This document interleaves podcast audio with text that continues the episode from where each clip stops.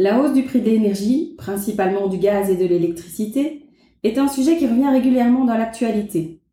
Et pour cause. Elle touche directement tous les ménages. Celle-ci ne cesse d'augmenter avec l'utilisation des appareils électroniques tels que smartphones, tablettes, télévisions, sans oublier le nombre de voitures électriques de plus en plus important. Exemple de la hausse du prix de l'énergie, entre avril 2020 et 2021, on a constaté une augmentation de près de 50% du prix du gaz et de 12% pour l'électricité. En plus de ces hausses, il faut y ajouter la problématique de l'arrêt des centrales nucléaires prévues pour 2025. Laurent Léonard, député socialiste. Je pense qu'on doit effectivement à terme sortir du nucléaire, mais il faut venir avec des plans. On ne peut pas sortir du nucléaire sans venir avec des projets concrets. Et donc, les, questions sont posées. Est-ce qu'on va continuer à importer de l'énergie des pays voisins? Cette électricité importée, est-ce qu'elle ne sera pas produite finalement avec de l'énergie fossile ou même de l'énergie nucléaire hein? On parle de supprimer le nucléaire, mais c'est bien d'aller supprimer le nucléaire, mais si c'est pour aller le chercher dans les pays voisins, ça n'a pas beaucoup de sens, d'autant plus que derrière, ce sont des sociétés qui travaillent, ce sont des emplois, et donc, euh, admettons que ça serait quand même un comble. Alors, est-ce qu'on ne va pas importer aussi une énergie plus chère? Si on ne la produit plus chez nous et qu'on n'a pas la capacité de la produire, on va devoir la prendre chez le voisin. Mais à quel prix? Tout ça va se retrouver évidemment dans, euh, on va aller le chercher dans le portefeuille du contribuable. Cette énergie, évidemment, on va aller la chercher chez le voisin qui va devoir la produire et tout ça, ça va évidemment retourner encore une fois vers le contribuable. C'est lui qui va devoir payer.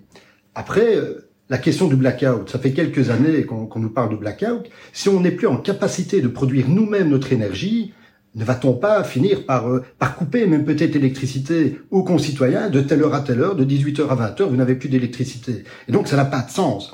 Et donc pour les socialistes, clairement, il faut pouvoir euh, vivre cette transition énergétique, mais la transition énergétique devrait être sociale, sinon elle ne le sera pas. Pour éviter l'envolée des prix de l'énergie demain, nous devons anticiper aujourd'hui. Eddie Fontaine suit aussi le dossier énergie pour le PS au Parlement de Wallonie pour cette problématique, il faut, il faut favoriser le développement des énergies vertes.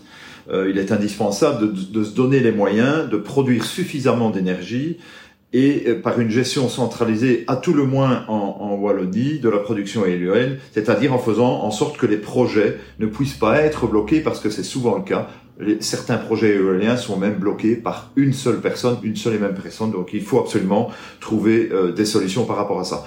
Autre problématique, euh, il va falloir trouver des solutions parce qu'avec l'électrification euh, du parc automobile, on va on va devoir recourir de plus en plus à l'énergie électrique. Alors il faut aussi que la Wallonie se prenne en main cette communication.